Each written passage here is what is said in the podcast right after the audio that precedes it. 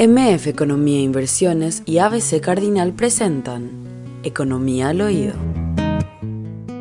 Y le damos la bienvenida a Vicente Bataglia, presidente del Consejo de Administración del Instituto de Previsión Social. Muchas gracias por aceptar la invitación. Bienvenido. ¿Cómo está?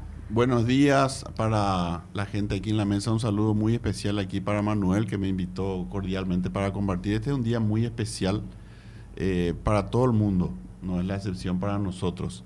La verdad es que después de un tiempo largo, eh, acepté estar aquí compartiendo esta mañana con ustedes, porque creo que ahora hay condiciones que, permiten que podamos dialogar eh, desapasionadamente de la realidad de lo que es la institución que nosotros hoy tenemos la responsabilidad de, tener a nuestro cargo. Un saludo también aquí para Mariana, para los compañeros de la mesa, para eh, José Luis y Prince Otto, que van a estar compartiendo con nosotros esta mañana aquí, creo que hora, hora y media, algo así. Muchas gracias por acompañarnos y está también con nosotros el director de Administración y Finanzas del Instituto de Previsión Social, José Luis Urizar. ¿Cómo está usted? Muy bien, eh, muchas gracias por recibirnos, este, Mariana, Prince también, don Manuel. Un saludo también al doctor Batal y a toda la audiencia a disposición aquí para dialogar sobre estos temas tan importantes. Bueno, ¿les parece si empezamos un pimponeo de preguntas? La gente nos puede escribir al 0972-730-730, nos puede mandar consultas que tengan para el presidente del IPS y también para el director de finanzas del Instituto de Previsión Social, que sabemos está pasando por una situación muy particular, muy especial. Vamos a empezar por algo que toda la gente... Quiero, quiero agregar algo más, Mariana, sí, antes sí, adelante. de empezar la entrevista, que me parece sumamente interesante y bien, ya lo decía el presidente, eh, se da de alguna manera las condiciones para hablar, porque este programa, Enfoque Económico, estamos al aire ya casi seis años, tiene una esencia especial que es el enfoque analítico que le damos a las cosas y sobre todo a cuestiones económicas y financieras lo que está pasando a nivel mundial, regional y obviamente en Paraguay. Así que ese es el agregado que nosotros le damos desde este programa y por supuesto ahí Manuel es el que tiene la perspectiva y la mirada más acabada en cuestiones técnicas. Entonces la idea es justamente de este programa hablarlo desde esa mirada y por supuesto poner sobre la mesa eh, las, las, problemáticas que sabemos que el Instituto de Previsión Social no solamente lo tiene hoy, lo viene arrastrando desde hace tiempo. Añares. Y por sobre todo, ver hacia dónde caminar, que es lo que finalmente uno tendría que, o tiene que ser el enfoque, ¿verdad? De, de buscar soluciones y alternativas para tratar de destrabar esta situación. Así que nosotros tenemos una presentación que nos compartió el presidente y me gustaría que los compañeros de TV nos puedan apoyar con las láminas. Así que esta es la primera presentación. Eh, Vicente, y eh, pedimos a los compañeros la siguiente diapositiva, por favor. Y yo le decía a Manuel que me, que me parecía muy interesante arrancar para que la gente se sitúe de cuando hablamos del Instituto de Previsión Social, cómo se financia la previsional, que es el sistema previsional más importante del país y obviamente la más grande, de tal manera que la gente pueda entender que no es solamente cuando hablamos de IPS como un fondo o una caja común, sino que tiene un funcionamiento bien establecido obviamente por carta orgánica. Y tampoco es un centro de salud específicamente. Correcto. O sea, su objetivo tampoco es ese directamente. Totalmente. No, eh, en parte sí. Bueno, y me aprovecho para tomar entonces la posta. Aquí en esta lámina se ve claramente de dónde vienen nuestros ingresos. Cuando se crea el Instituto de Previsión Social allá por el año 43, en aquel entonces compartido todavía con lo que era salud pública, años después, por una ley especial se separa y se crea el Instituto de Previsión Social propiamente dicho como lo conocemos hoy. Y esa carta orgánica es más o menos de 1945. Esta es la distribución que habla del financiamiento de la institución y nace con dos fines misionales importantes. Uno, administrar las prestaciones de largo plazo, es decir, las jubilaciones, y el otro es también precautelar y atender la salud de la gente eh, abocada a, la institución o al instituto. En ese sentido, estipula que eh, como, como fondo total, el empleador debería debía aportar un 14%, el trabajador un 9% y el Estado un 1.5%. Del salario del trabajador. Del salario del trabajador. ¿Qué significa esto? Que de cada 100 guaraníes que entran a la institución, esa es la distribución. Eh, Acá ya hay un problema, que tiene que ser un trabajador en relación de dependencia. Sí, claro. Y en Paraguay hay un montón de gente que no trabaja en relación de dependencia. Hay muchos estudios hechos en relación a eso Y nosotros, en relación a la cantidad de empresas que son hoy aportantes del instituto versus las que están inscritas tanto en, en industria y comercio como las que tributan, eh, hay menos del 50% de las empresas registradas en este país tienen empleados aportando al instituto. Es Pero decir, además, eh, perdón, le interrumpo nomás porque es importante que Sí, no todos claro. aportan en el sector privado, si bien es obligación, pero tampoco aportan al Instituto de Previsión Social los funcionarios públicos de todas las instituciones. Claro, pero eso, ese es un problema que está por fuera de la institución. Nosotros como instituto tenemos una carta orgánica que es la ley que nos rige y es la que dice cómo tenemos que funcionar. Nosotros, eso es algo que es muy importante de entender. El Consejo de Administración del Instituto de Previsión Social no es un ente deliberante. Es decir, nosotros no podemos decidir qué queremos cumplir y qué no, qué cambiar y cómo hacer de una manera diferente. Lo que por ley tenemos obligación, tenemos que cumplir. Como cualquier otra institución, tenemos un marco legal al cual regirnos. Si nosotros salimos de ese marco legal, somos pasibles de ser. Llamado o sancionado o inclusive enjuiciado por ello. Es decir, hay un marco normativo, administrativo, institucional que hace que todo lo que nosotros tengamos que proyectar, hacer, trabajar, tiene que estar dentro de ese marco. No podemos salirnos, aunque no nos guste. Hay muchas cosas que no nos gustan, de hecho, es más que claro, con una ley que es de 1945, que crea un fondeo para unas prestaciones que en 1945, imagínense lo ustedes lo que era atender la salud en 1945 versus lo que es hoy. Pero sin embargo, eh, el capital que nosotros tenemos institucionalmente para atender la salud no varió ni un centavo desde 1945 hasta hoy. Entonces, hay cosas que sí son, son importantes de, de, digamos, discutir, de debatir. Hay que ir buscando nuevas, eh, nuevas maneras quizás. de- Hay, hay un punto ahí en, esa, en ese gráfico que la gente está viendo, porque dice empleador 14, empleado 9, ¿verdad? Sumás esos dos, tenés 23 y hay un uno y medio, por, 24, ¿verdad? Y te, no, 23. 24 y medio del total. Y tenés un uno y medio que es Estado. Sí. Este es el famoso aporte del Estado que no que reclama hace años también IPS y, y nunca se aportó. ¿verdad? Asimismo, eh, ese es el, el escenario de fondeo institucional desde su inicio.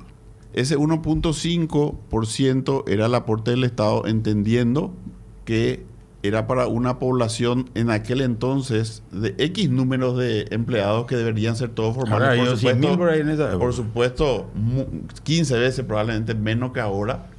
Y entonces el Estado también aportaba para eh, ese total de empleados formales, Privados. privados, que tenían que estar eh, cubiertos en, en estos servicios, en estos dos servicios misionales, las prestaciones de largo plazo, es decir, jubilaciones y demás, y las de corto plazo y atención médica a través del presupuesto que era del, del programa de salud. ¿Y alguna vez llegó a pagar el Estado? No, nunca pagó. Ahora aquí- pagó hace poco. eh, En pagó- pandemia.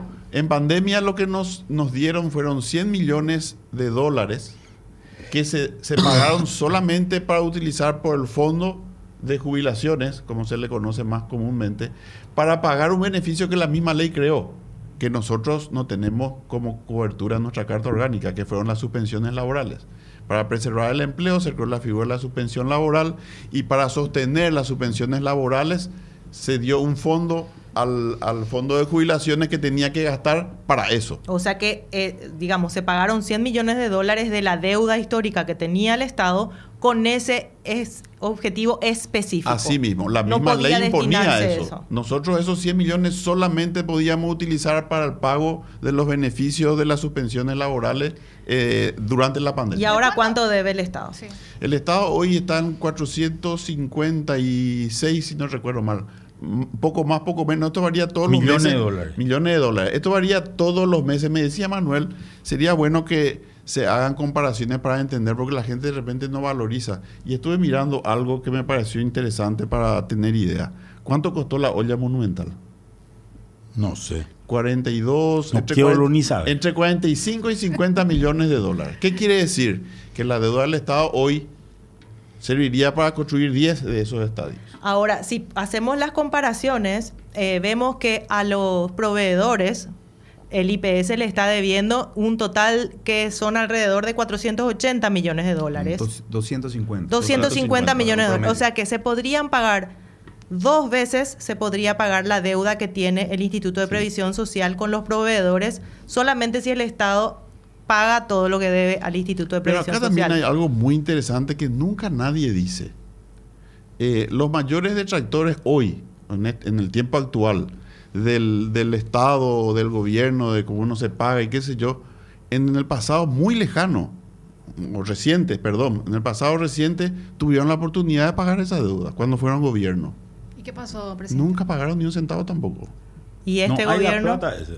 ¿Eh? Y este gobierno... Tampoco. Igual que todos los anteriores, desde 1945. Y se les ¿Qué reclama eso. Sí, por supuesto. Eso se reclama, pero ¿a, a qué voy, Mariana, con esto? ¿Qué significa que durante los gobiernos, desde la creación hasta hoy, probablemente hoy mucho más complicado sería que en aquel entonces no se pueda honrar esa deuda? Significa que hay evidentemente algunos factores que hacen relación a ese tema que son, no son tan fáciles de abordar que no sé cuáles serían porque yo no manejo el Estado ni gerencio el Estado. Pero si yo tengo una deuda que nadie paga, ¿y qué es lo que puedo pensar si pienso bien primero que nada? Que es complicado abordar ese tema para poder hacer eso hoy. Claro, pero también Pero- acordemos de que, de hecho, el presidente de la República es quien designa a los miembros del Consejo y tienen que ser personas de confianza del presidente de la República. supuesto, pero es nosotros- difícil que el presidente del Consejo del IPS le vaya a pedir a Mario Abdo en este momento. Nosotros sí, nosotros Poné hicimos, la plata que te- nosotros que no- hicimos las notas ver, institucionalmente, Yo cuando estaba, sí. cuando Claro yo que estaba sí. en el ministerio, a mí me venía la gente de IPS a Claro. reclamar eso. Se insiste entonces. Por supuesto. Se- siempre- Eh, ¿qué fecha siempre el presidente nota? de IPS de En turno- septiembre fue la última nota de reclamo que enviamos al Ahora, Ministerio de Hacienda. hace Ahora tres sí. meses. Sí, el presidente de, de IPS de turno siempre pide ese pago de deuda. El problema es que no hay la plata para pagar. Realmente no hay. No hay la plata. Esto, 450 millones de dólares en un presupuesto. A ver, para que tengamos en cuenta lo que es el presupuesto paraguayo. El presupuesto paraguayo figura 14 mil millones. De dólares. De ese 14 mil millones de dólares, en realidad, 8 mil entra a administración central y el resto va al resto, ¿verdad? De esos 8 mil tendría que salir el dinero. Cuando vos mirás la recaudación tributaria, la recaudación tributaria paraguaya es de 4.400 millones de dólares por año. A eso le sumarle unos mil millones de extras más. Paraguay tiene un déficit hoy de 1.200, 1.300 millones de dólares. Esto te va a generar un déficit que se va a ir a 1.600, 1.700 millones de dólares. Yo creo, y siguiendo un poco lo que decía acá el presidente Bataglia, El doctor Bataglia. no, El doctor- el doctor Porque, Bataglia. Como, como se suele decir, presidente soy por decreto hasta que haya otro decreto que me reemplace. Bueno. El doctor es mi mérito y voy a morirme como doctor. El doctor, lo que dice el doctor Bataglia acá, que creo que es un tema, es un tema eh, eh, importante, es esta ley es del 45. Nosotros estamos viviendo una ley casi decimonónica, ¿verdad? Estamos una ley que tiene más de 70 años y donde las condiciones han cambiado, ¿verdad? Yo creo que hoy sería demasiado, incluso ese 1,5% de esos 450 millones de dólares, si se pagan, fíjate que eso se le asigna a un grupo privilegiado de paraguayos otra vez que tiene IPS. Porque la población económicamente activa de Paraguay, Pero es una obligación de las empresas aportar. yo sé, pero se pueden cambiar las obligaciones.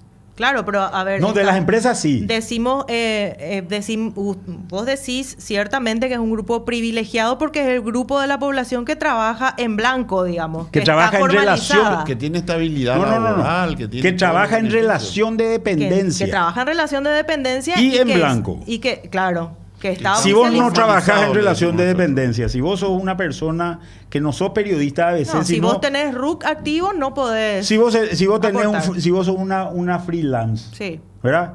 Una freelance, una una periodista que, mm. que, que, que, digamos, que, que construye su propia noticia y pagas IVA. Vos no tenés IPS. No. No tenés derecho a IPS. Una salvedad en ese punto. En realidad eh, tenemos vigente la posibilidad de aportar como trabajador independiente, pero ese aporte es solo para el fondo de jubilaciones y pensiones. Y es no para- voluntario. y es voluntario. Y ¿Y, no te- cuánta gente hay? No cubre salud. 800. no cubre salud. ¿Eh? 800. Es No hay ni a nada. mil llega. ¿Y cuánto hay que aportan bajo el régimen normal? Y estamos hablando de 700 mil. Y bueno, eh, del 0,01% del total es la gente que tiene. Así no funcionan los sistemas jubilatorios en otras partes. Nosotros tenemos que tenemos una realidad donde tenemos en el orden más o menos 1.700.000 personas que no trabajan en relación de dependencia o que trabajan en MIPIMES, empresas muy pequeñas que si van a contribuir el 14%, son medio empresas familiares, un bolichito, un kiosco, un esto, lo otro, esa gente está excluida del tema. Y este es un tema importante de tenerlo en cuenta porque nosotros no podemos seguir con el mismo esquema que lo idearon algunas personas hace, hace casi 80 años y pretender que eso solucione los problemas. Entonces, acá tiene que venir en algún momento un esquema de reforma de esto. Si uno se pone a mirar los sistemas jubilatorios, Uruguay está con 95% de su población con, con, con esquema jubilatorio. Nosotros estamos en 22. A mí me preocupa que en época electoral sale la gente y dice, hemos crecido en el programa de adultos mayores, que es un programa no contributivo. Y eso está mal. Si crece es porque cada vez hay más gente que necesita. Cuando Vos, lo que deberías hacer es crecer en un sistema jubilatorio contributivo donde esta persona aporte donde, durante su edad, su edad de trabajo y al final pueda disfrutar de eso sin que esto le genere un costo al Estado. Esta, pero esta es una discusión de fondo que en algún momento dado en Paraguay se va a tener que dar. Hace rato se está insistiendo en esa reforma. absolutamente, pero para que se dé esta discusión, tiene que haber algo muy importante, que últimamente en lo personal veo muy poco, tanto en medios de comunicación como en todos los ámbitos de, gobierno mismo. Patriotismo. Necesitamos ser patriotas, tenemos que dejar de lado los intereses sectarios, personales, empresariales y sentarnos a pensar en la gente realmente que va a recibir para sacar lo mejor que puede hacer para su beneficio.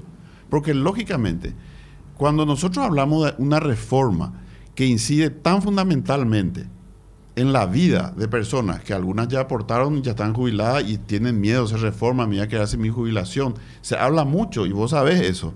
La caja de jubilación de IPS está súper sana. Nuestro programa de jubilación tiene una reserva de 2.200 millones de dólares que es mirada con mucho apetito por por muchos sectores.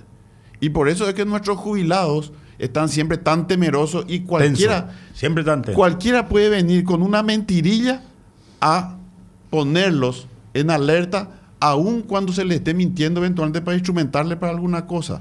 Entonces, eh, se habla mucho de que se quiere calzar con el fondo de IPS la caja fiscal, por ejemplo. Yo no creo que eso sea así. O sea, un aporte que es de persona no se puede regalar a otra persona que tienen problemas con su caja. Eso no va a pasar nunca, no debería pasar. no creo que suceda. A ver, ahí yo necesito interrumpirle un ratito porque resulta que cuando se autorizó por, por la última ley a que el IPS pueda tener un crédito mayor para poder pagar a sus proveedores. No, no mayor.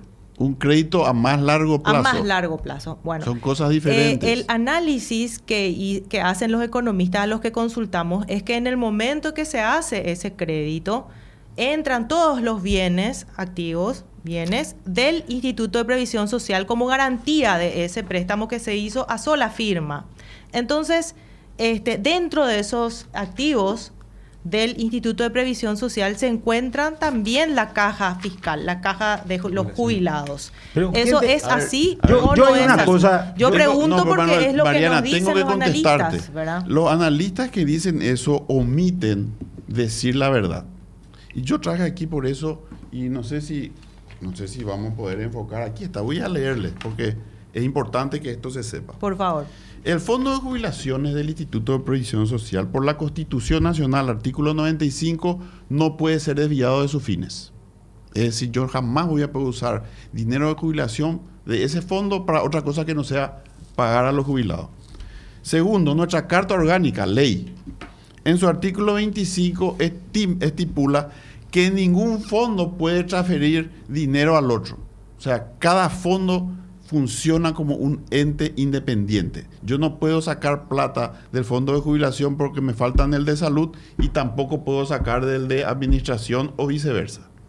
Y lo último, lo más importante, la ley 5655 del 2016, en su artículo quinto dice, de la inembargabilidad de los bienes. Todos los bienes, sean registrables o no, rentas, depósitos y colocaciones en el sistema financiero nacional de recursos de los fondos administrados por el Instituto de Previsión Social, son inembargables en todos los fueros y en cualquier instancia. Y agrega más, Tampoco podrá decretarse medida cautelar de cualquier índole contra los fondos administrados por el Instituto de Previsión Social, ni sobre sus bienes, rentas, depósitos y colocaciones. Y no se queda ahí el artículo. Dice, todos los embargos trabados sobre bienes, rentas y depósitos en el sistema financiero y bancario nacional, si lo viene en el momento de la ley, eh, serán levantados de oficio. Y en caso de no procederse conforme a lo establecido en esta disposición, el Instituto de Previsión Social remitirá los antecedentes al jurado de juiciamiento de magistrados. Esta ley nos obliga que si por ahí algún juez trasnochado dice que puede tocar el fondo de jubilación para lo que sea, nosotros le tenemos que denunciar, nos obliga a denunciarle. No se pueden tocar los fondos de jubilación, eso es una mentira. Cuando se habla de sola firma, significa que esa empresa, y eso también lo interesante, yo no escuché que le hayan entrevistado a ningún banquero para preguntarle por qué somos creíbles y por qué ellos nos prestan plata a sola firma. Pero indefectiblemente tienen que ser creíbles para que se les preste a sola firma. Exacto, porque ellos hacen un buen análisis de riesgo. y en el análisis de riesgo no pueden poner en cuenta algo que saben que por la ley no pueden tocar. O sea, eh, estarían haciendo súper mal su trabajo entonces. Si ellos nos prestan el dinero en las condiciones que nosotros solicitamos es porque tiene confianza que le vamos a pagar en las condiciones que nosotros decimos. Hay, una, hay un artículo más. Esta ley, que es la ley número 7037, ah, que es la que salió ahora. Exacto.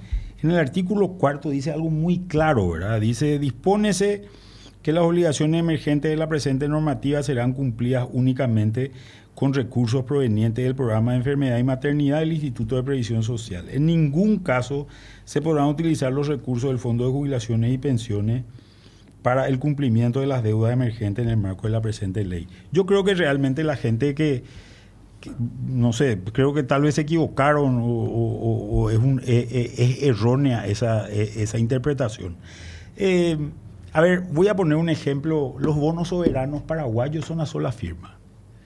Y eso no quiere decir que el ministro de Hacienda tenga la plata para poder pagar eso, ¿verdad? Ni que vos te vayas como garantía de todas las calles, de todos los, eh, los aeropuertos, etcétera, de todos los bienes del Estado paraguayo, ¿verdad? Eh, se presta a sola firma, esa es una cuestión, esa es una cuestión real, ¿verdad? Pero para mí, yo, yo en realidad quería ir avanzando un poco, me parece que nos tenemos que ir a la pausa en algún momento dado. Dentro de cinco minutos aproximadamente. Pero yo querría ir avanzando de cómo porque esta es la plata que entró, esto que mostrábamos en, este, es la plata que entra al IPS. Pero eso otra vez se distribuye después internamente, ¿verdad? Y eso creo que es interesante, no sé si tiene, tienen... Tiene, eh, La siguiente lámina, por favor, compañeros, podemos avanzar con eso. Yo le quería preguntar, y haciendo soporte más a lo que dice Manuel, para que la gente nos siga claramente, cuando el presidente, eh, cuando el doctor habla de que hay dos fondos en específico, el de jubilaciones y el de salud, y el de, el de jubilación goza, utilizando términos médicos, de salud, eh, está sano, como decía el doctor, pero el de salud evidentemente atraviesa una crisis ya desde hace tiempo, porque como lo que decía Manuel, el sistema tiene un, problema en el, sentido de la distribución de los beneficios. Y ahí es donde se genera el descalce finalmente, Julio, a grandes rasgos para que puedas explicar cómo funcionan estos fondos y reforzar lo que preguntaba Manuel. Sí, en, las diapositivas siguientes vamos a ver. La próxima, por favor, compañeros. Ahí tenemos nuestra población actual, 1516. Ahí está la distribución de los aportes, ¿verdad? Para la gente que nos está siguiendo por ABCTV, tenemos una lámina que habla de distribución de los aportes y obviamente en radio. Si pueden explicar, doctor o Julio, adelante. Sí, cómo no. Eh, vemos que ese 23% que ingresa al IPS lo constituimos en un total, totalizamos a 100. Esperamos, esperamos. Sí. 25,5% paga la gente de IPS eh, y la gente entiende como IPS, ¿verdad? Entiende como IPS. Digo nomás porque Porque yo pago por mi empleado 25,5%, o si yo soy empleado, eh, el 25,5% de, de mi salario es el que yo entiendo que se va y así se hace la transferencia del dinero o el cheque o, lo que sea, ¿verdad? y creo que ahí hay, pero creo que ahí hay, algo que explicar, ¿verdad? Por supuesto, bueno. En, en, lo que respecta al aporte del trabajador y el empleador que recibe el IPS llega al 23%. La diferencia... Al IPS. Sí, la diferencia del 2.5 del IPS actúa como agente retentor y distribuye de vuelta a otras instituciones. Por un lado, al Ministerio de Trabajo para sus programas de capacitación y al Ministerio de Salud para el programa de lucha contra enfermedades transmisibles por vectores. O sea, perdón, ahí nomás para decir, ese 1% que entrega el Estado, 1. no, dos y medio del total que se que el Estado le que lo que el Estado le entrega, le debería entregar al IPS por cada trabajador. El IPS después devuelve de cierto modo al Estado en el momento en que entrega para los fines del Ministerio del Trabajo. Una salvedad en ese punto. Aquí estamos hablando solamente de los que aporta el trabajador y el empleador. No estamos hablando del aporte No tiene que ver con ese aporte que veíamos del Estado. Es, de lo que nosotros aportamos. La plata que se va al Ministerio de Trabajo y al Ministerio de Salud es eh, un recurso económico que aporta el empleador. 14% del aporte del empleador queda en IPS y el 2,5% del 16.5 en total que aporta el empleador, 2,5 va a otras instituciones. Sinafocal es una y, la otra es SNPP. SNPP. Así mismo. Que básicamente sostiene el Entonces le llega a 23 sí. al IPS. Y aquí hay también una, una aclaración importante que hacer para la gente en general porque es muy frecuente que haya quejas y malestares por esa situación. El fondo de jubilación tiene su propia dinámica y su propia reglamentación. El programa de salud, la suya. No son paralelos. ¿Qué significa? Vos, Manuel Ferreira, aportaste 20 años para tu IPS, mm. jubilación, y durante esos 20 años tenía cobertura de salud también. Te desempleaste. Te desempleaste y después de, un año te volvés a emplear. Esos 20 años de aporte jubilatorio siguen intactos, ahí son tuyos. Pero el programa de salud no, no funciona como un fondo que guarda aportes es solamente para Gasta todo de servicio. ¿Qué significa eso? Tiene su propia reglamentación para volver a cubrirte. Si vos un año no aportaste para el fondo de salud, perdiste la cobertura para los servicios de salud. Porque para tener cobertura de servicios de salud necesitas cuatro meses ininterrumpidamente de aporte. Entonces se da la situación que aportó 20 años, te empleaste de vuelta, pero hace tres meses nomás. Y se van y no tienen cobertura, no se pueden operar, no se pueden atender, no se pueden hacer el estudio, pero no puede ser, yo tengo hace 20 años. Se llama periodo de carencia. periodo de carencia. 20 años hace que aporto IPS y resulta que ahora no me puedo hacer porque un mes me falta. Esto es una barbaridad, no puede ser. Puede llamarse como sea, esa es la ley que nosotros tenemos que hacer cumplir. Claro, tenés que entrar en todo el periodo de carencia. Si yo le doy cobertura a una persona fuera del periodo de carencia, cuando vengan los controles, que nos, que se hacen todos los años. Por eso también la historia esa de que hay que auditar la deuda, si es verdadera o no. Todos los ejercicios se auditan por año. Y nuestros auditores son Contraloría, eh, Auditoría del Ejecutivo, Contraloría, Auditoría Interna nuestra, y estamos obligados a contratar una auditoría externa por año. Los cuatro. Todos la los empresa. Años. Todos los años.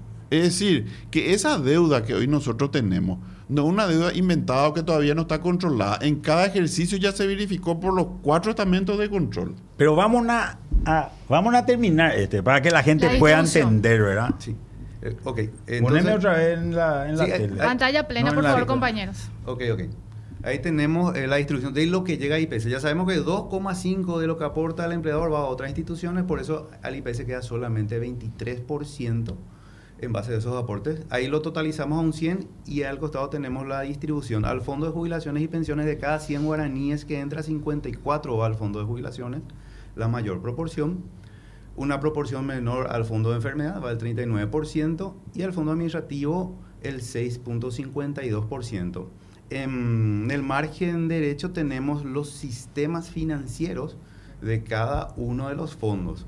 El de jubilación es de capitalización colectiva con aporte y beneficios definidos en la misma ley y tiene un fondo de reserva. Por eso la, eh, la, tasa de aporte es mayor porque además de hacer frente a las prestaciones presentes, tiene que generar una reserva técnica para hacer frente a las re- prestaciones futuras. Vamos a, Julio. vamos a hablar en castellano, Sí. porque si no, no entienden. Vamos a lo aterrizar, justo Más Eh, fácil, más sencillo, de cada 100 guaraníes que entran de los aportes, 54 guaraníes son el dueño del fondo de jubilaciones. O sea, ese es para tu jubilación Para tu el día de mañana. para Cuando las vos, cuando vos te jubiles, de ese fondo se te va a pagar. Así mismo. ¿verdad?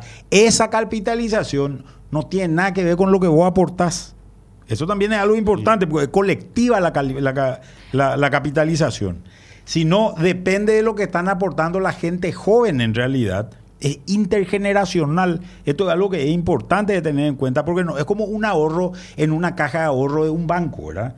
Que yo, la plata que puse ganó X interés y sobre eso me pagan. Acá es, yo meto en una bolsa común y todo lo que hay en esa bolsa común se usa para pagarle a todos los que están en esa bolsa y necesitan cobrar. Y todos tienen el mismo beneficio gracias a que los que aportan más, digamos, subsidian de alguna manera a los que aportan menos y todos pueden tener el mismo beneficio. Y acá, hay un, del- y acá hay un problema de incentivos también que es complicado en esto, porque en realidad tu jubilación se te calcula sobre los últimos tres años, ¿verdad?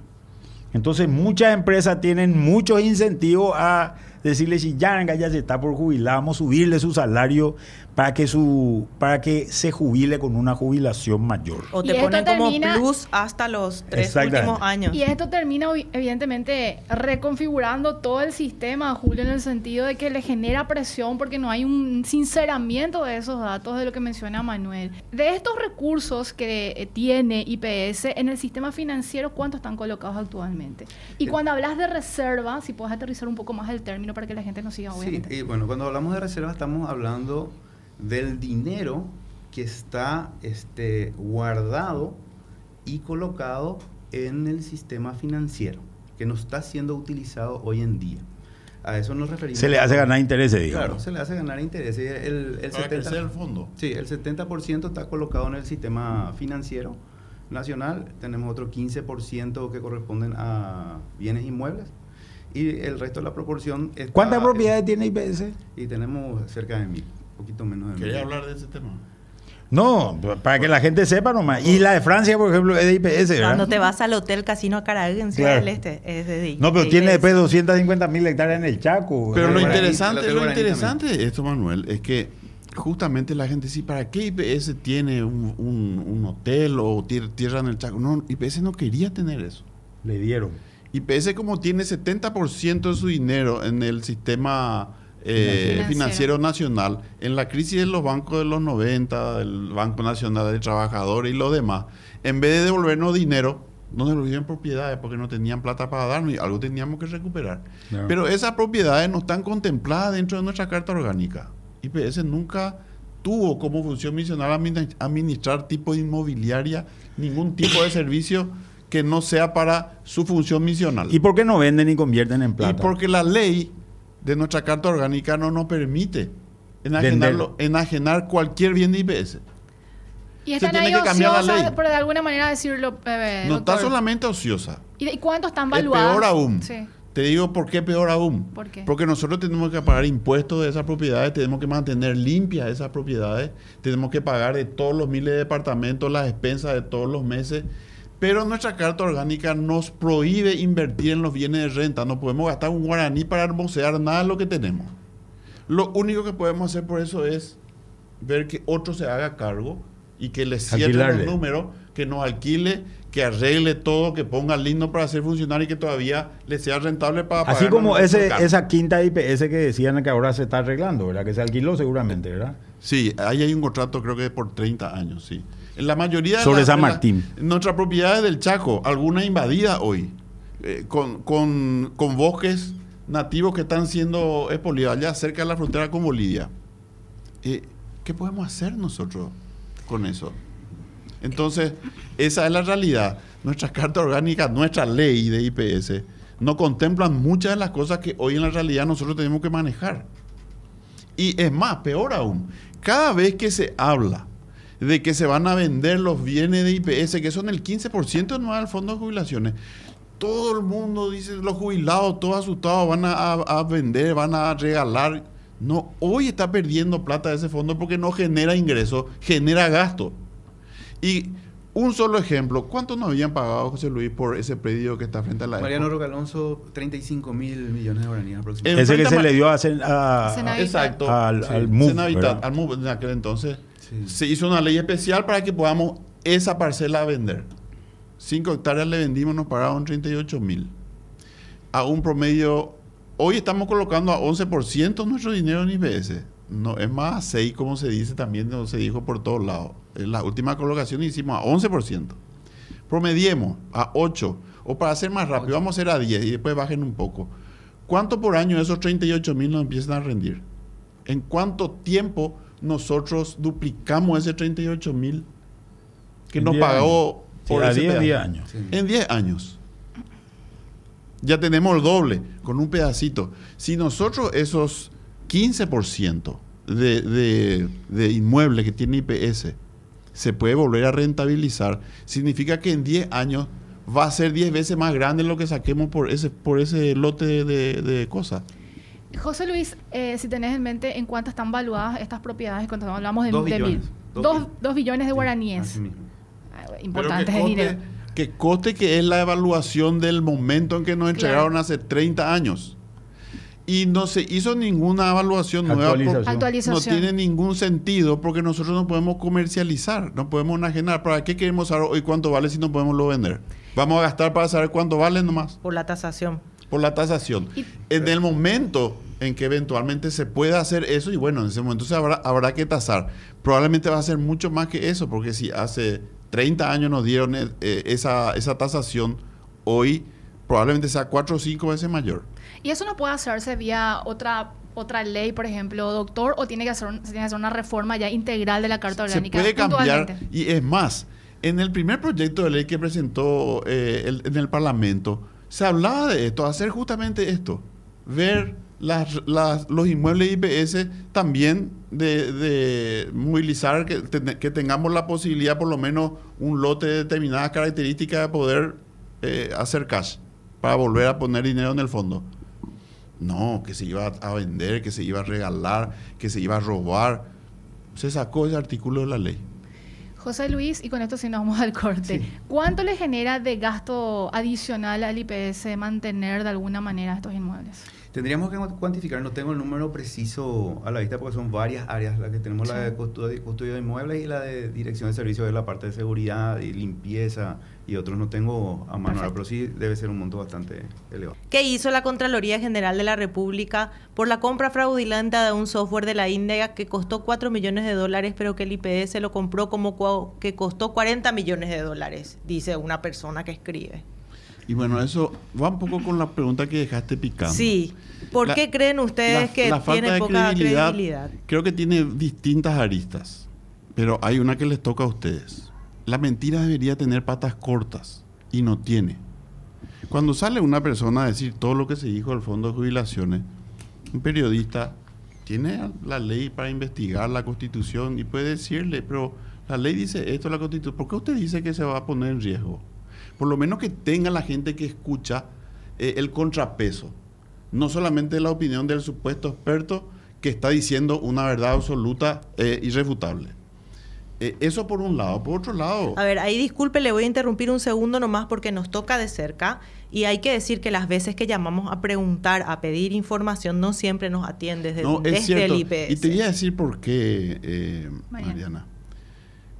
Yo me llamé a silencio un tiempo largo. Este, después de mucho tiempo estoy compartiendo de vuelta con ustedes. Creo que de vuelta hay un poco más de ambiente porque terminaron muchos intereses externos que probablemente hacían también a ese, a ese tema.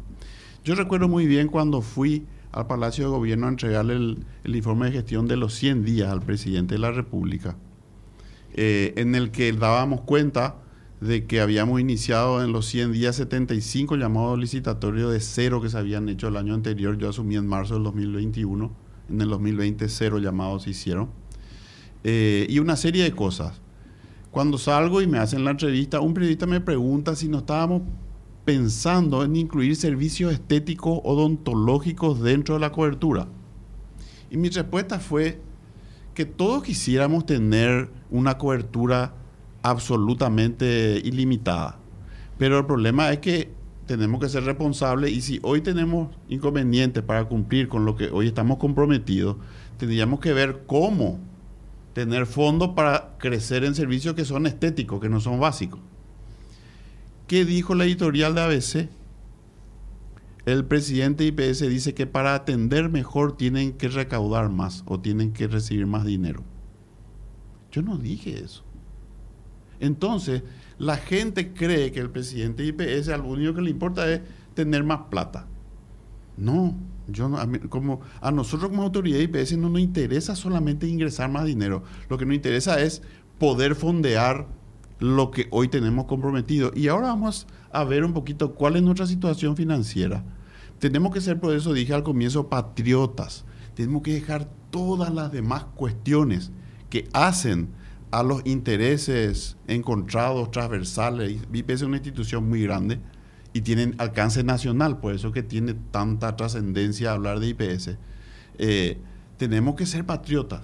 Pero es una cuestión de dinero el fondo del problema. Eh, es una cuestión de dinero o de reconversión de cómo utilizar el dinero quizás. Porque una cosa también tiene que ser muy clara. Nosotros jamás, yo soy médico hace 29 años en IPS, jamás vamos a hablar de dejarle a la gente sin su cobertura, la que hoy tiene. Lo que tenemos es que ver cómo hacer para que pudiendo darle esa cobertura nos siga aumentando nuestro pasivo. Tenemos que hacer que eso sea eh, equilibrado. Eso no es lo que queremos. Que no venga cualquier trasnochado a decir ahora después que quieren cortar servicios para ahorrar dinero o porque, o porque no alcanza la plata van a atender, van a dar menos calidad o van a tener menos cantidad de servicios. No, eso no es nuestro objetivo. Nuestro objetivo es mejorar todos los días, crecer en la medida que podemos, pero hacer eso de manera responsable. Es decir, pudiendo pagar sin tener que deber millones a la industria que nos da la mano ¿Cuánta es la gente que tiene cobertura y qué cobertura se le da a la gente en términos no solamente de salud, sino en términos jubilatorios? Estamos hablando de unos 700 mil trabajadores dependientes que tienen cobertura tanto de salud y van también contribuyendo y construyendo su historia laboral para una jubilación futura. A eso se le agrega también los jubilados, que hoy en día ya reciben una jubilación y también tienen cobertura de salud. Y luego tenemos un grupo de beneficiarios que ya son los familiares, los hijos menores. Acá tenemos, tenemos incluso una lámina que podríamos mostrar en la tele, ¿verdad? Eh, ahí está. Sí, ahí podemos ver el total de asegurados. Cuando decimos titulares, ¿qué quiere decir eso? Titular es el que aporta al seguro. El trabajador formal. sí, puede ser el trabajador formal o el jubilado ya en la etapa inactiva. ¿no o sea, esta es la suma de la gente que está activa y la gente que está jubilada. Así mismo es. Y en general, en global tenemos eh, 1.500.000 asegurados que representaría aproximadamente el 20% de, la, de la población general del país. Ok. ¿Y a eso qué a, esta gente, ¿qué es lo que...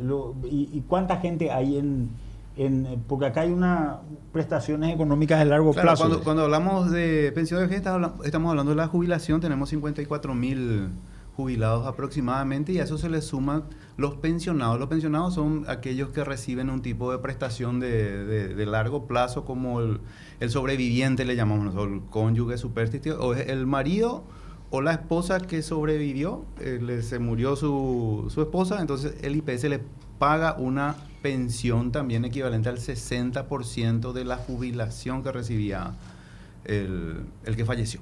Yo te quiero hacer una pregunta, José Luis, porque acá toda la discusión es, en realidad creo que ya se ha aclarado que la discusión es sobre el, el programa de enfermedad. Así mismo. Salud y enfermedad salud, de salud y enfermedad, enfermedad y maternidad, El nombre formal. Ahí está la discusión. Y ahí el problema es que se debe 250 millones de dólares a un montón de empresas proveedoras de medicamentos, sobre todo. Así mismo. Y esta empresa ya no le quiere más financiar, no quiere más a un pito con IPS, quiere que se le pague, que tiene, tiene, tiene sentido, ¿verdad? Y esto está generando un desabastecimiento de productos porque estas empresas como no cobran ya no quieren más proveer tampoco, ¿verdad? Sí, señor. Entonces, yo tengo entendido que los números son así, ¿verdad? A ver, corregime si es que me equivoco. Por supuesto. Este número antes en la prepandemia estaba más o menos en 120 millones o 130 millones. Viene la pandemia, la ley de emergencia le exige a IPS que atienda incluso a gente que no era aportante y este número se va a 250 millones. Así mismo, así mismo. Bueno, entonces eh, se duplica, digamos, el número, ¿verdad? Sí, señor. Pero no me preocupa tanto esto de la pandemia porque me queda claro. ¿Por qué hay 120 millones? Porque ya había antes 120 millones. Quiere decir, eh, y esta es una interpretación, yo no conozco al detalle los números de IPS, quiere decir que se gasta más de lo que entra. ¿Es Sí. correcto eso? Sí, ese es un análisis Más correcto. adelante en la lámina está súper explicado Sí. eso. Em, Podemos... sí, La siguiente lámina, compañeros, y, y Y sería la siguiente. sí, la que habla de... Eh, Eso, eso el presidente tiene algo que explicar acá en esta. Claro, Ahí. lo, lo que queremos Justamente nosotros- sobre este tema. Justamente sobre este tema. ¿eh? Nosotros sabemos que para que un barco Compró flote- el barco ese IPS. No, para Nos quedó en nación de pago, pues. Sí, Comprar no Comprarlo. podemos. Así Eh, son los cruceros en los que los jubilados de países europeos, por ejemplo, salen de paseo. Y ojalá nosotros Sí. pudiésemos. Estamos con un proyecto de, de- de alguna cosa que Pero ese no va a llegar a Asunción. te tenés Pero que- la realidad es que todo barco tiene una línea de flotación. ¿Qué significa eso? Que si se pone más carga de la que puede soportar porque es mayor que lo- la cantidad de agua que despeja el barco, se va a hundir. Eh, no se puede cargar por encima de la posibilidad del nivel de flotación del barco. Y eso es lo que está pasando. Nosotros tenemos como carga las prestaciones que damos. Prestaciones, eh, llamémosle, eh, es Atención gasto. de salud. Es el gasto. El gasto, haces. el gasto, la- todo lo que gastamos para atender en Es salud. pagarle a los médicos y las enfermeras, es, todo. son todos los insumos. rígido, que me- sueldo, todo lo que es variable, insumos, medicamentos, etcétera. La siguiente lámina. La siguiente lámina, por favor, compañeros. Si los ingresos no son capaces de mantener la línea de flotación por encima del nivel, ¿qué va a pasar? Y vamos a capotar, se va a ir hacia abajo. ¿Y qué es lo que pasa? En esa línea marrón, en esa línea marrón es lo que nosotros tenemos obligado, es decir, lo que Licitaciones. licitaciones y demás, lo que, lo que nos A ver, comprometimos vamos a explicarle porque hay gente que, Sí, hay gente que está, Eso que es lo que nos comprometimos esto, a pagar. Eso tienen ustedes, Mariana. Eso es lo que nos comprometimos a pagar. En el celeste está lo que se presupuestó. Y en la línea verde tenemos lo que ingresó. Lo que ingresó en la línea verde vemos que está por debajo de lo que tenemos como compromiso. Es decir, ya le cargamos al barco con lo Pero no es que está ahora. Está No, desde hace y ahí mucho. está. Fíjense, 12 años fíjense cómo eso empezó en el 2010 a suceder. No, no está, eso no sucede ahora desde hace un año, nueve meses, cuando el doctor Bataglia era el presidente de IPS. Yo heredé ya esto así. Hace Eh, 12 se va años. profundizando. Es más, Y heredé justo en el momento en que vino la pandemia que duplicó nuestro pasivo en un año. Vamos a explicarle bien el gráfico para los que están en la radio. escuchando. ¿verdad? Acá tenemos el presupuesto de gastos de IPS. Pasó de más o menos 1.5 billones de guaraníes a más o menos 4.8 billones en, desde del 2010 al 2022. El- la obligación, o sea, lo que tenés que gastar al final del día, pasó de un billón, subió hasta Casi eh, cuatro. Casi cuatro, casi cuatro, su- llegó a cuatro y bajó un poquitito porque eso es porque todavía no cerró 2022. el año. Sí. Pero bueno, eh, va a llegar a cuatro, vamos a suponer. Sí. Cuatro billones, o sea, pasó de un billón a cuatro billones de guaraníes. Y el ingreso, o sea, ese 34, po- eh, perdón, 39. el 39% que decíamos anteriores, anteriormente, llega más o menos este año. Acuérdense, el gasto llega a 3.8 billones y el ingreso llega más o menos a 2.9 billones. O sea, hay unos 900 mil millones por año que no, no entra y se gasta de alguna manera. Y de ahí viene, el- eh, esto es lo que va construyendo la deuda. Así mismo. Por eso yo decía justamente en unas declaraciones que hice al, al- a, a ABC, decía, esto que se está pidiendo en la ley nueva de sacar un crédito y pagar es un parche. No resuelve el problema de fondo, porque este es el problema de fondo. Esto que estamos viendo en la lámina es el problema de fondo. El problema es que IPS no tiene la suficiente cantidad de dinero. Y acá viene una pregunta que es importante. Sí, a Espera, una pregunta, sí, una pregunta nomás, doctor. ¿Por qué? ¿Por qué se gasta más de lo que se tiene? Quiere decir que los paraguayos en general nos enfermamos más, pico. ¿Qué, ¿Cuál- qué- quiere decir? Ahí yo tengo una pregunta ¿De que dónde creo que viene está eso? vinculada ¿Puedo- ¿Puedes responder eso, por favor, José Sí. Luis? Bueno, eh, Es del fondo de, de enfermedad maternidad que estamos hay que hablando. aclarar. Sí. Solo, solo de salud estamos hablando, no estamos hablando de jubilación. Eh, el, el presidente don Vicente, el doctor Vicente Bataglia, nos pidió a la gerencia financiera y administrativa que analicemos esta situación ya desde que asumimos este año, en marzo. Y aquí es pasado. donde sí, revisamos todos los registros y nos fuimos construyendo estos datos y básicamente, inclusive tenemos registros ya del año 2000 eh, aproximadamente o anteriores donde ya existían déficits corrientes, o sea, diferen- o sea, más gastos que ingresos en un ejercicio fiscal o anual. Bueno, pero eso ya es una historia muy larga, entonces lo hicimos en los últimos 12 años. Y analizando todo el contexto, vemos realmente que el IPS, de acuerdo a las leyes vigentes, ofrece más prestaciones de lo que los ingresos pueden hacer frente. Ese es el resumen así, digamos, eh, rápido de, de qué es lo que está ocurriendo. Y por eso es que antes de la pandemia ya teníamos una diferencia. O sea, teníamos un presupuesto, el presupuesto es lo que dice, esto es lo que necesitamos. No, vos Bueno, acarreando esto hace sí, 10 años, sí, ¿verdad? esto es lo que necesitamos para hacer frente a los servicios que hacemos. Y los ingresos van por debajo. Ahí podemos citar un montón de situaciones. eh, voy a hacer una, una rápida que es una situación legal inclusive.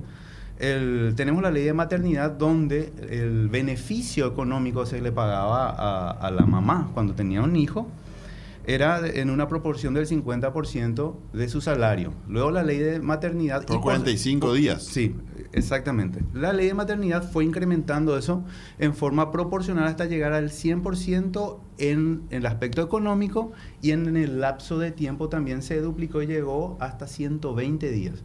Y esa ley, eh, cuando llegó al IPS, nos reanalizamos y dijimos, no, financieramente no podemos hacer frente a esto. Sin embargo, se aprobó y bueno, una ley la tenemos que cumplir. Entonces, son prestaciones que no tienen fuente de financiamiento. Esa es una explicación. Luego, ya hay una explicación que el doctor eh, Bataglia, por supuesto, va a conocer mejor. Toda la especialidad médica hoy en día creció en los tipos de servicios, de medicamentos, de estudios de diagnóstico que se realizan y por supuesto que eso también implica mayor costo. O sea, antes se hacía un diagnóstico con una radiografía probablemente, hoy en día se utilizan otros estudios de diagnóstico mucho más complejos. Tenemos hasta PET scan cubierto. Sí. Pero me encantaría escuchar una explicación porque estamos hablando de un instituto que está en crisis y que tiene que optimizar los gastos. Y por un lado tenemos una carencia de medicamentos muy importantes que los pacientes oncológicos insisten todo el tiempo en esto. Y por el otro lado se va a construir un edificio como centro hemato-oncológico. O sea, no hay para medicamentos, pero van a construir un edificio. Claro, Eh, porque uno dice, bueno, adelante. optimicemos el gasto. Ah, genial, Deja vamos a comprar medicamentos y dejamos de construir. Pero acá se están, faltan medicamentos y se está construyendo.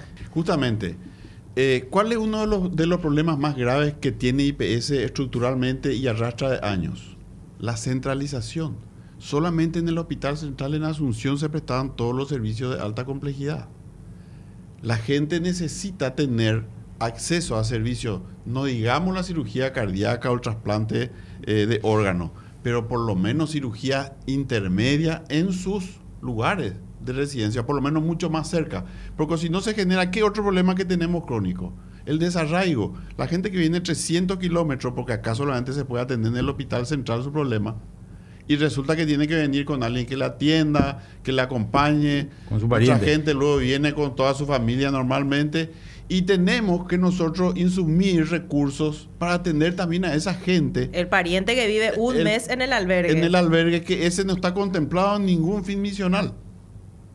Porque nosotros no, no tenemos obligación de atenderle al pariente del, Claro, del doctor, paciente, pero el pero el- humanamente es imposible no hacerlo. El pariente viene porque el paciente no recibe los medicamentos y los insumos, sino No. está el pariente ahí para No, eso- comprar lo que es el IPS le parcialmente pide. cierto, Mariana, parcialmente cierto, porque una persona que viene de 300 kilómetros no va a venir sola para internarse, siempre va a tener a alguien con ella. Pero le Sí piden, es cierto, le puedo sí es mostrar la cierto. lista, le piden te digo, sí es catéter, le piden aguja, le Sí piden es cierto, algodón. Si, me dejas hablar, te Sí. contesto.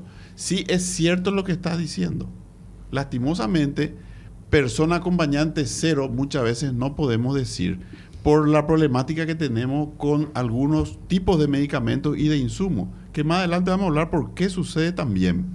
Pero, ¿qué es lo que nosotros tenemos que hacer? Tenemos que descentralizar. Nosotros tenemos la obligación, no solamente porque tenemos que hacer que la gente se atienda bien y cerca, sino porque también creció, cada vez crece más la población asegurada. No podemos seguir solamente en un hospital de 1.300 camas en la capital del país atendiendo a todo IPS. La maternidad IPS conozco muy bien. Eh, prácticamente no se hacían parto en el interior de IPS. Todas las mujeres aseguradas de IPS, el 90% venía a parir en el hospital central. La maternidad más grande del país, 7.000 nacimientos por año. Eso no tiene sentido. Esas mujeres tienen que poder parir en su lugar de residencia lo más cerca posible. Es un parto. No necesitan trasladarse hasta un hospital de cuarto nivel para tener su hijo en un parto normal. Entonces, hay mucha problemática asociada. Lo del hospital que vos hablas, eso está dentro de un fondo, que es un fideicomiso para construcción, con el que se hicieron en la administración anterior todas las edificaciones. A nosotros nos tocó trabajar para poner los recursos adentro y las cosas que tienen que estar adentro. Yo no estoy en desacuerdo con que se haya hecho. Porque, ¿qué es lo que pasa? Si nosotros en nuestro Pero país... eso cuándo se hizo, ahora se hizo. Al- eh, no, se empezó en los últimos 6, 7 años todas las construcciones. El más grandes de fideicomiso, el todo fideicomiso. parte del fideicomiso. El fideicomiso, sí. o Eso- sea, se tiene que usar ese dinero en construcción. eso es solamente para las construcciones. Ese fideicomiso no se puede usar para otra no cosa. se puede usar para otra cosa. Y nosotros teníamos pensado, si teníamos mejor flujo, eventualmente poder desde ese fideicomiso ampliándolo, tener la construcción de cuatro hospitales este año que son necesarios en la cadena de IPS. Pero no se pudo, solamente uno y a fin de año pudimos terminar de acotar de qué se podía financiar con ese fondo. Que es el centro que hemato-oncológico, que es un proyecto pequeño que está dentro del predio del Hospital Central, que no tiene problema por ello de otro tipo, que son los propios para las construcciones, y es para una población que justamente es la que más reclama. Hoy un enfermo de cáncer está en una sala común en un piso.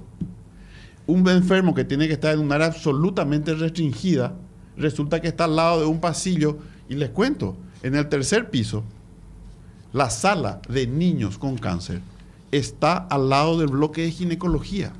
Hay que pasar a través del bloque por afuera, por los pasillos externos, por lo menos eso hicimos en su momento, no más usar el pasillo interno. Y así todos los enfermos de cáncer están repartidos en distintos lugares en el hospital. No es lo ideal. No es que se va a necesitar mucha más cantidad de gente, no, porque tienen sus médicos, tienen su enfermera, solo que tienen sus camas en lugares donde no son ideales que estén. Eso ahora van a poder trasladarse a un lugar en donde van a tener las condiciones para estar ese tipo de pacientes. Pero van a Señores, tener nos quedan dos minutitos para ir cerrando. Eh, lo que decía Manuel, eh, eh, no es la solución definitiva. Somos conscientes que no es la solución definitiva, pero tenemos que hacer que el barco hoy no se hunda. La manera más rápida para poder trabajar en lo demás que se tiene que hacer también para resolver definitivamente su problema de flotación. Seguimos más adelante. La siguiente lámina, por favor, compañeros. Otro. Adelante. Otro, como ven, hay una serie de recomendaciones que nosotros Adelante, por favor. tenemos eh, cómo disminuir gastos. Esa, Miren, ahí. esta lámina. Se habla mucho del tema de cáncer. Fíjense, tenemos cerca de 10.000 pacientes con cáncer de los 1.500.000. 0.7% de nuestra población. Este no podemos Es- poner en la pantalla. ahí. Pantalla plena, por favor, compañeros, para tener una mejor visualización. Eso que se ve en rojo es la torta que se gasta del total del fondo de maternidad en ese 0.7%. 30% de los recursos. Un tercio de los recursos del fondo se utiliza para cáncer. estamos hablando del 30% de más o menos 400 millones de dólares. No, de un de- del presupuesto de, de De medicamentos. Medicamentos. De, De un billón. De un billón. Un 300 billón mil de millones de guaraníes. De todo lo que se gasta en medicamentos, un tercio es para cáncer. Un tercio. ¿Cuál es el problema? ¿Por qué hay o no hay? Resulta que nosotros somos una institución espectacular. Somos una institución privada porque tenemos fondos propios, pero tenemos que jugar con las reglas de la función pública, con todos los problemas que eso implica.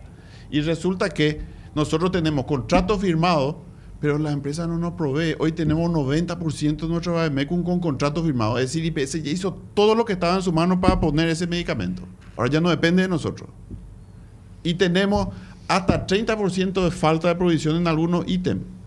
Es decir, órdenes de entrega de más del 20% que no nos están entregando. Que no son ya responsabilidad nuestra. Son responsabilidad que nos tiene que entregar. Pero ese tiene también una problemática. Parte de esa problemática era pagar una deuda tan grande que a ellos les asfixia. Ojalá que ahora, con este pago, pueda liberarse y de verdad tengamos el 90%. Y ese otro 8% que depende del de, proceso en, licitación actualmente por licitaciones desiertas. No porque no se hizo. En todas las licitaciones hay oferentes para todos los ítems. Ese 10% fundamentalmente es por ítem desierto en todas las licitaciones, en las 75 en las que le hablé. Ojalá que podamos tener el 100% de cobertura contractual, nos falta 10 nomás, y de entrega de, de, Pero, de a ver, medicamentos. Yo creo que hay, yo creo que hay varios temas Está más que quedan. discriminado lo que te estoy diciendo. Yo creo que hay varios temas que quedan pendientes. Yo le quiero invitar nuevamente porque creo que es un tema demasiado valioso, ¿verdad? Entonces, Totalmente. Si, si están dispuestos a venir el día de año nuevo nuevamente. El eh, 31. Le mirá, el le mirá, último programa Este del programa, año. este programa no sigue después de año, ¿no? Eh, El después de último año nuevo. programa del año. Y después ya tienen Claro. el primer programa del 2023. Claro. No, no, ese no vamos a. Yo no voy a estar. Pero bueno. Yo tampoco. eh, este Roberto se va a quedar porque es castigado porque no vino. Pero, pero sí, cre- creo, que, creo que sería muy interesante eh, que, que se puedan acercar, porque en realidad a, a mí me, me quedan un montón de cosas en el tintero, ¿verdad? Eh, porque obviamente no es, no, es, un problema que necesita una solución de fondo, ¿verdad? Y, y creo que empezar a pensar esa solución de fondo es demasiado eh, importante, ¿verdad? Un punto ahí para cerrar. Esta administración es la primera que está encarando seriamente la realización de una evaluación actuarial del Fondo de Salud, que es el que nos va a dar la radiografía. Siempre se hizo solamente del fondo jubilatorio. Jubilatorio. Porque No. estamos obligados por la ley. Sí. Cada tres años se tiene que hacer y se hace cada tres años. Pero el de salud no tenemos obligación y nunca se hizo. Nosotros ahora dijimos que hay que hacer porque tenemos que saber dónde estamos financieramente en el fondo de salud. Y para eso necesitamos ese estudio actuarial. Sí, Bueno. no-. Nos quedamos, lamentablemente tenemos que cerrar ya. Pero están invitados sí. nuevamente el 31 del año. Ahí después de... Para- Claramente de- no pensamos en cortar servicios. Estamos pensando cómo hacer que se puedan financiar todos los servicios. Eso nomás. Es más, ser más Nos eficiente. despedimos, Mariana. Muchísimas gracias por acompañarnos. MF Economía e Inversiones, ideas globales para necesidades locales. Visítanos en www.mf.com.py.